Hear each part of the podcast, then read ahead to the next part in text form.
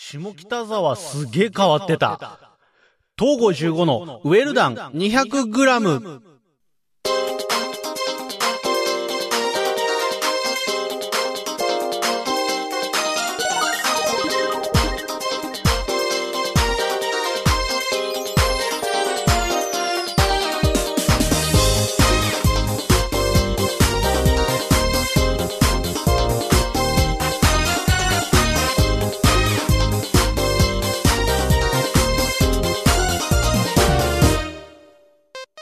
も、東郷15です。あのー、俺、ワンピース全然知らないんですよ。いきなり、いきなりですいませんけど、一旦、下北沢の話はするよ、そりゃ。こんな、わざわざさ、わざわざなんかお風呂場行ってさ、あのー、エコーかかったみたいな、風呂場の中で喋ったみたいな加工つけておいてですよ。一切下北沢に触れずにこの後30分なんて、そりゃするわけないじゃないですか。するけど、下北沢がすげえ変わってたっていう話はお、おい、一旦置いとこ。一旦、その後、この、違うんだよ。オープニングトークって4分20秒しかないんだって。さすがにその下北沢の話を4分20秒でキュッてするのはちょっと難しいかなって思ったから、その前に1個、そう、あの ただ、だいぶ世界観変わるけどね。下北沢からワンピースですから。ね、ま、まだ俺しかもイーストブルーにしかいないですしね。入れたばっかりの知識。すげえ、すげえ入れたばっかりの知識。まだグランドラインの地図手に入れただけのところですから。まだグランドライン入ってもいないですからね。そんな海の男こと、東15ですけども。はい。えー、っと、育った場所は埼玉県ですね。海を知らないでおなじみですけども、はい。生まれた場所は滋賀県。そこも海はないっていうね。はい。えー、っとね、でも、滋賀県にはね、あの、琵琶湖っていう大きい湖があって、そこにはね、ミシガンっていう、あの、遊覧船があるんですよね。ミシガンも結局、アメリカの湖の名前っていうね、えー、っと、どこまでも海に縁がない男なんですけども、そんな俺、ワンピースを全然見たことがないんですよ。本当に。あの、知識がちょっとはある。ちょっとはあるのは、これ、えっとね、友達の家、小学生の時に、小学生だって、小学生の頃からワンピースやってんだ、俺が。すげえな。長いね。あのーそんな、そう、東郷15少年ですよ。小学生の時に、友達の家に遊びに行くと、プレステのゲームで、プレステですよ、プレステ。2でもないですよ。プレステ最初の無印プレステですよ。プレステのゲームで、あのーグランドバトルっていうワンピースの、あの、格闘ゲーム、対戦格闘ゲームがさ、あって、それを友達の家ですげえ遊んだから、えっ、と、なんか、えっ、と、バロックワークスぐらいは知ってる。ぐらいの。アニメも、アニメもね、見たことはあるんだけど、その、結構さ、その始まった当初、俺、俺、あの、ジャンプをそんなに通らないできちゃってるんですよ。人生で、えっと、週刊少年ジャンプ、あの、ジャンプ自体を多分片手で数えるぐらい、片手、ほんと5回、片手で数えるうちで収まっちゃうぐらいしかジャンプ自体を手に取ったことがないんですよ。あの、コンビニで、コンビニで俺バイトしてたこともあるんですよ。で深夜夜勤のバイトしてたこともあるんですけども、あのー日曜から月曜にかけての時間帯の夜勤はやったことがないんで、ジャンプに触れてないんですよ、俺。お客さんがレジに持ってきた時ぐらいしか触れたことがなくて、で俺は、そういう感じだったんで、ジャンプも読んでなかったし、で、特に、こう、ジャンプでこれ読みたいなってならないまんま来ちゃったんですよ。チャンピオンで、バキ読んだりとか、サンデーで史上最強の弟子ケンイチ読んだりとか、も格闘漫画ばっかりだな。してたから、ね、あの、ジャンプをたまたま通ってこなくって、で、ワンピース知らないまんま来てたんですよ。で、そんな話もさ、4分20秒のうちに収まりそうもないぐらい横道それちゃったじゃん。埼玉県がどうだとかさ。あ、飛んで埼玉は今度滋賀みたいね。いいから、いいから。もうほら、ほら、漏れちゃうじゃん、これ。結局、ワンピースが何だったんだよって話じゃん。ね、下北沢どこ？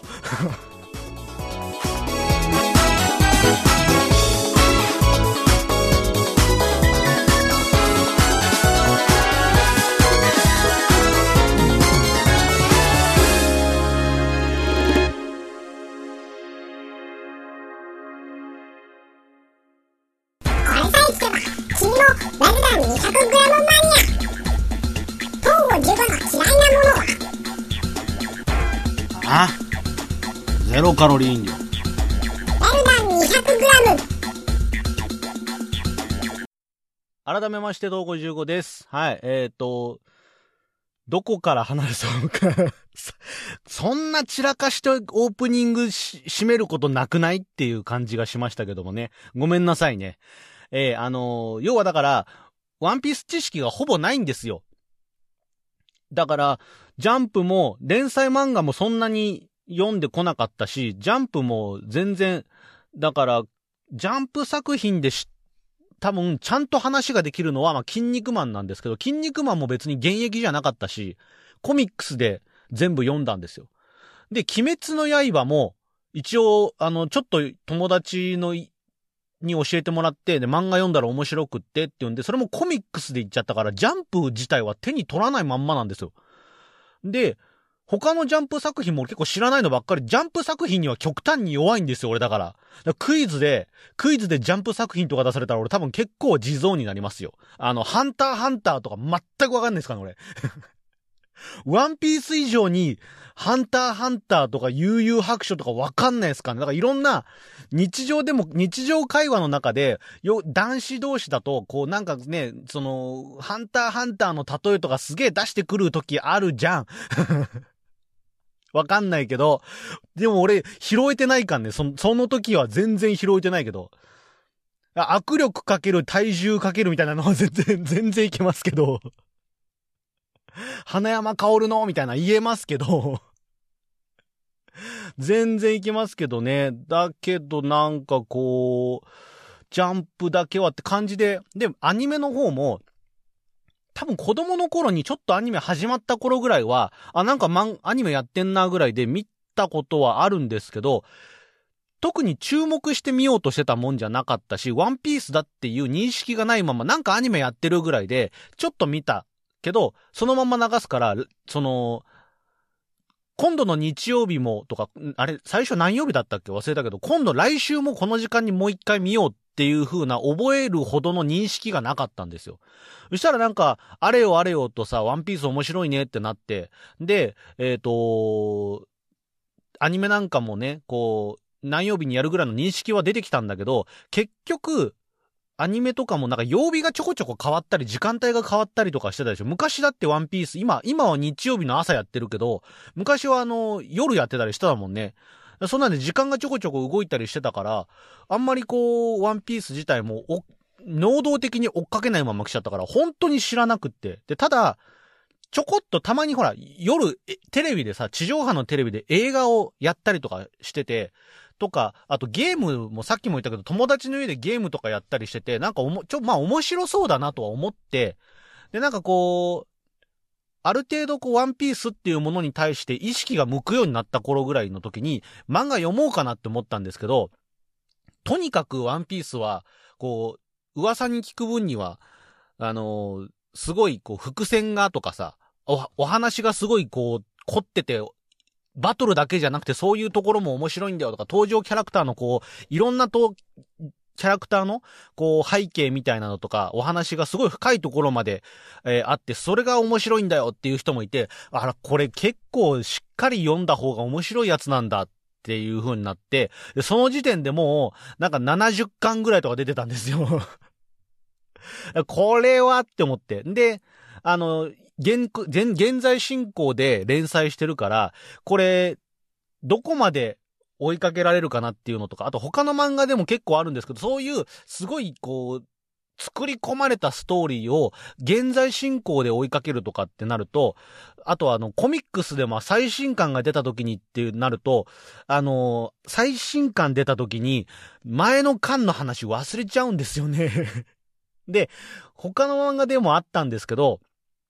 あの、似たようにお話が入り組んでて、で、こう、一方その頃みたいなことがストーリーの中で起こるじゃないですか。メインの主軸の話は進んでるんだけど、ちょっとその、サブキャラクターとか他のキャラクターの一方その頃とか、いあと、実は過去にこんなって階層が入ったりとかってて、このストーリーが並行して進んでいくと、あの、最新刊に移った時に、ようやく待ちに待った最新刊つって漫画広げた時に、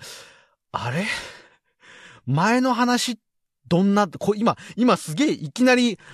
こいつって俺は、初めましてのやつ、それとも初めましてじゃないやつってのわかんなくなって、前の間に戻ったりとかするみたいな、そういうことがよく起こり始めてたんで、俺も、あの、そのぐらいから、あの、ストーリーが、こう、入り組んできた時に、わかんなくなっちゃうっていうタイプだったんで、でワンピースなんかもそれが、現在進行、週刊連載だから、ま、コミックスが出るのが早いとはいえ、それでもやっぱりこう、いろんな登場キャラクターがすごい多いじゃないですか、あれ。だ大丈夫かなって思って、あのー、まあ、これが、これがね、漫画家さんとか、出版社さんにとっていいことなのかどうかちょっとわからないんだけど、ある程度漫画が固まって、ストーリーが固まって、なんなら、うんと、完結したぐらいでコミックスが全部揃ってっから一気にドンって読んだ方が、俺的には、ワンピースを追っかけられるんじゃないかなって思って、で、なおさらちょっと置いといたんですよ。で、そんな置いといたにもかかわらず、あの、今、ネットフリックスで実写版のワンピースが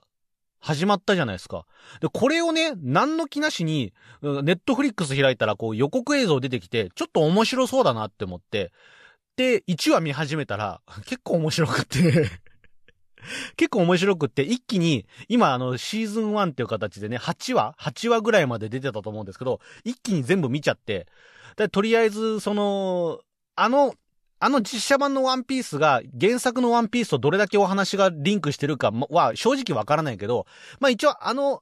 うんと、一応実写版の方は、あの、ルフィのね、旅立ちから、えっと、アーロン戦か、魚人のね、アーロン戦ぐらいまでをやってますけども、あの辺ぐらいまではなんとなくゲームも、アーロンとかいたから、なんとなく分かって話がついてこれたんで、あの辺までは、今、なんとか、実写版の方で追いかけましたけど。このままの勢いで、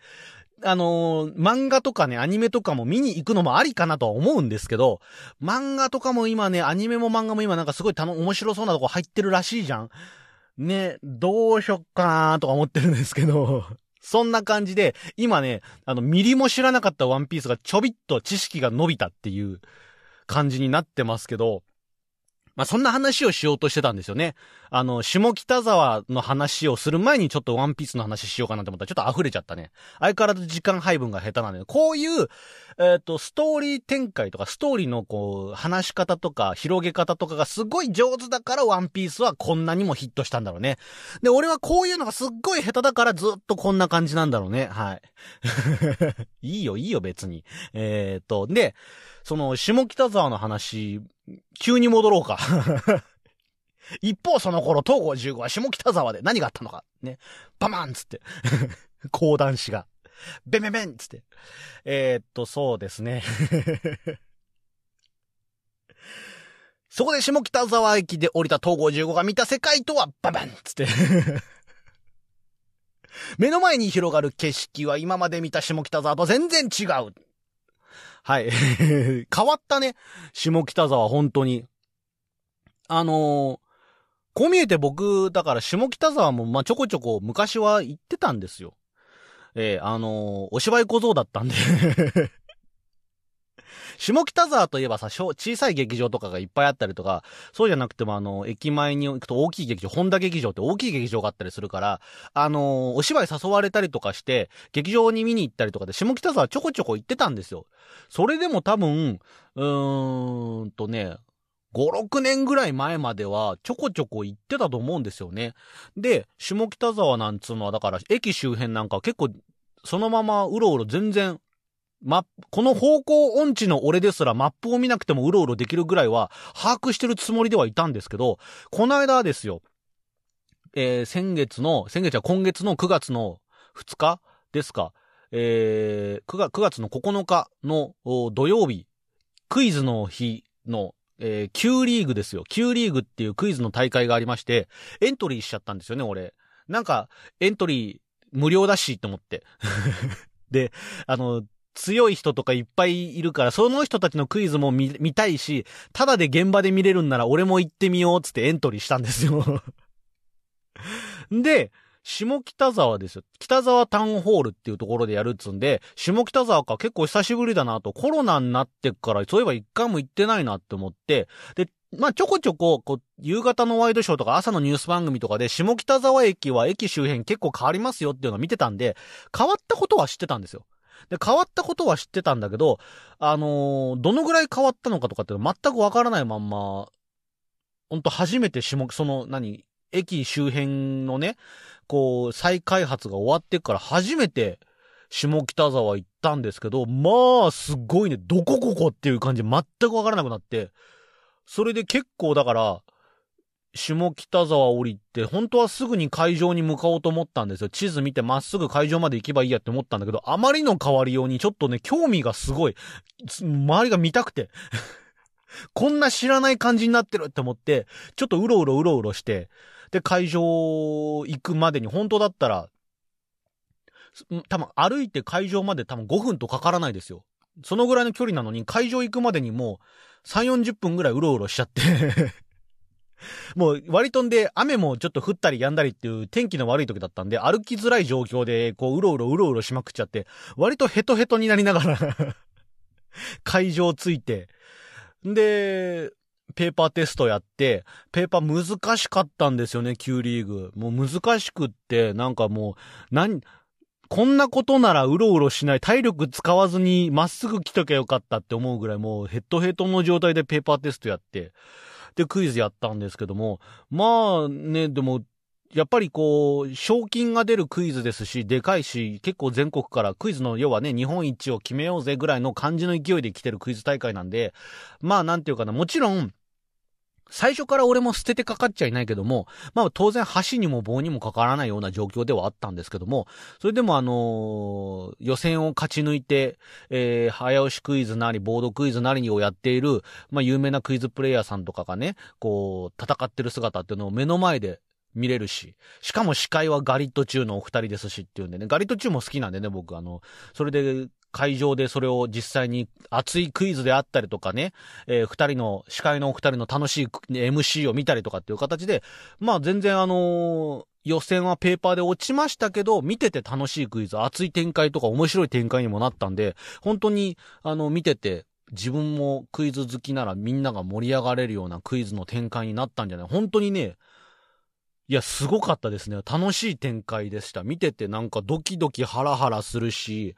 ね、あのー勝ち、予選を勝ち抜いて、やっぱりこう、早押しの卓についてる人ってのは、やっぱ一味も二味も違うなっていうクイズの戦い方を見せてくれたりとかしてましてね。まあ見てて興奮しましたし、あの、クイズ、競技クイズってものを知らない人とかもね、ぜひあの今、YouTube の方でそのアーカイブの、ネット配信もしてたんで、アーカイブの動画とかも上がってますんで、よろしければあの Q リーグで検索すると出てきますんで、まあ今年の様子も見れますし、去年の分も多分まだあると思うんで、見てもらえれば、あの、あ、競技クイズってすごいごいなっていう、本当に、す、すごい。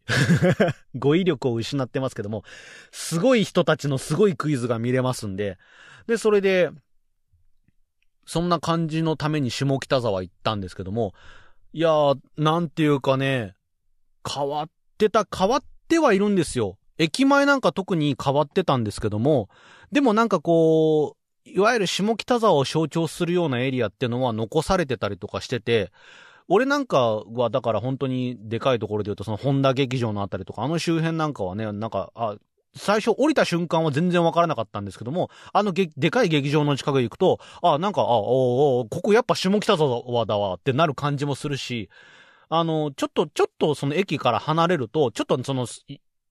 めちゃくちゃ雰囲気の変わった下北沢なんだけど、なんか懐かしいところも残っててっていう感じがして、あ、なんかこう、言うて、言うて下北沢だなっていう感じはすごいしたんですけどもね。まあそれでも結構おしゃれなところとかも増えてて、あの、どうしよう、お昼ご飯どうしようとか思ってね。ちょっと落ち着かないかな、どうしようとか思って、そんな、そんな風に落ち着かない俺でしたけども、まあでもあのーチェーン店なんかもね、いっぱいありますから、あの、入りやすいチェーン店見つけて、ラーメンすすりましたけどね、ラーメンか月食って、お昼過ごして、んで、午後も楽しみましたけれど、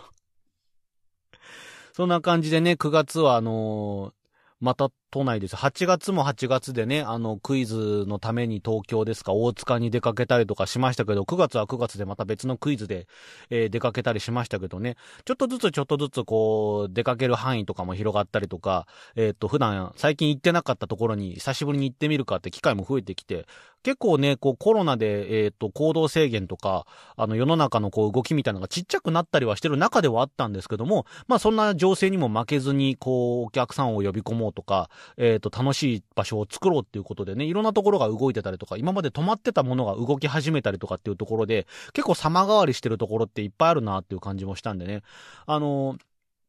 そんな話に関連すればですけども、あの、池袋もね、こう、この間まあ大塚まで行って池袋までちょっと足を伸ばそうかななんて思ったんですけど、池袋なんかもね、ちょっとあのサンシャインの方とかも結構変わってる部分とかもあるみたいなんで、ちょっと様子を見に行きたいななんて思って。で、あのー、この間行けなかったサウナとかもありますからね、サウナも行ったりとか、コロナ禍でね、ちょっとこう、サウナ施設なんかも様変わりしてる部分が結構ありますから、そういったところもちょっと楽しみつつ、都内ね、こう、今まで行ってたけど行ってないところとかも結構ありますし、コロナ前までちょっとよく行ってたけども、あのコロナ明けたし、久しぶりに行ってみるかってところまだまだいっぱいあるんで、そういったところをね、なんかこう、イベントきっかけで出かけるもよし、思いつきで行ってみるのも楽しいかなって思うんですけども、まあ本当に出かけやすくなってきたかなと思うんで、なんかこういろんなイベントきっかけで、えー、久しぶりに出かけてみるとか、今まで行ったことないところに出かけてみるっていうのもいいんじゃないかなって思いましたね。これさえ聞けば、君もラルダン 200g マニア。トンゴ15が怖いものって何ああ。口内炎。ダン 200g。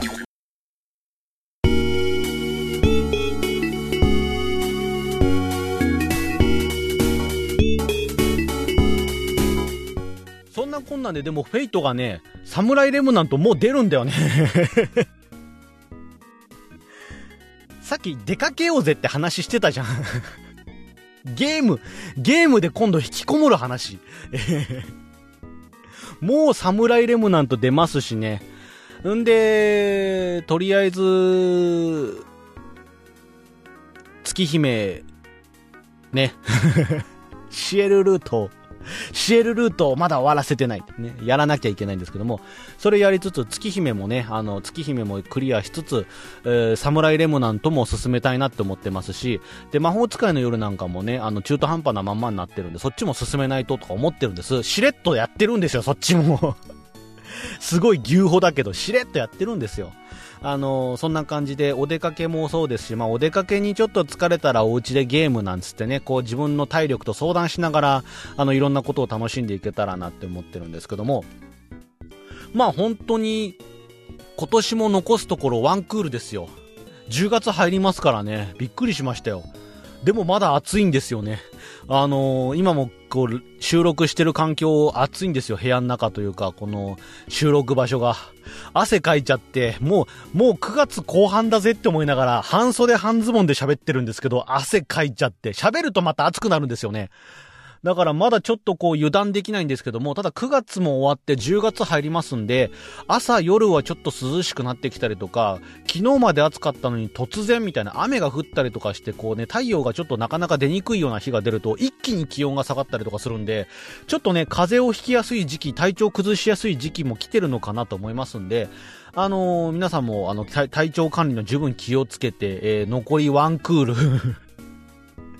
こんなこと喋ってたら本当に1年喋る、尽きるの早いですから、気がついたら本当に寒いって言いながら年末、来年どうすべって話にもなるんでしょうけどね。まあ冬は冬でここから12月から、えっ、と1月2月にかけてはね、あの、このまた FGO の冬祭りもありますから、去年は去年、違う、今年か。今シーズンの冬今シーズンとか前のシーズン、昨シーズンの冬はね、えー、冬祭りで、あの、僕なんか仙台行ってきましたけども、今年はどうなるのかなっていうのがちょっと気になり始める。そろそろなんでね。えー、っと、一応今まで冬祭りで出かけてきたのは、仙台行って、えー、名古屋行って、で、静岡行って、ってっていう形でね、えー、っと、北、北も行きましたし、中部も行きましたしっていうところで、順番的に去年というか昨シーズンの冬が仙台に帰ってきてますんで、またこう、順繰りするんであれば、今年はまた名古屋とかがあるのかななんて思ってるんですけども、まあ今年の冬も、えー、冬祭りね、えー、リアルイベント開催しますよってなったら、もちろんチケットを取って遊びに行きたいなって思ってますんで、本当に東京だけじゃなくてね、いろんなところに出かけるきっかけとかね、どんどん生まれて楽しいなってなってますんでね、えー、名古屋なら、うーん、そうだなウェルビーとかね、えー、サウナですけども 行きたいなって思いますしね。で、静岡はね、前回行った時ちょっと敷地に行き損ねてたりしますからね、敷地とかも行きたいですしね、はい。そんな形で、他のところでもね、あの、金沢とかね、大阪なんかもまあ行こうと思えば行けますから、あそこにも、えー、いいサウナいっぱいあると思いますんでね、はい、あのー、日本全国、お出かけしつつ、そして、たまにゲームで引きこもりつつ、ね、いろんな話、そしてクイズとかも楽しんでやっていけたらなと思いますんで、よろしければですね、ウェルダン 200g の方、チャンネル登録や高評価ボタンの方を押していただければ、えー、そんなお出かけや引きこもった時の話とかをね、させてもらおうかなと思いますんで、えー、そんな、そんなボタンを押して、ひいきにしてください。どうぞよろしく。それでは、また次回。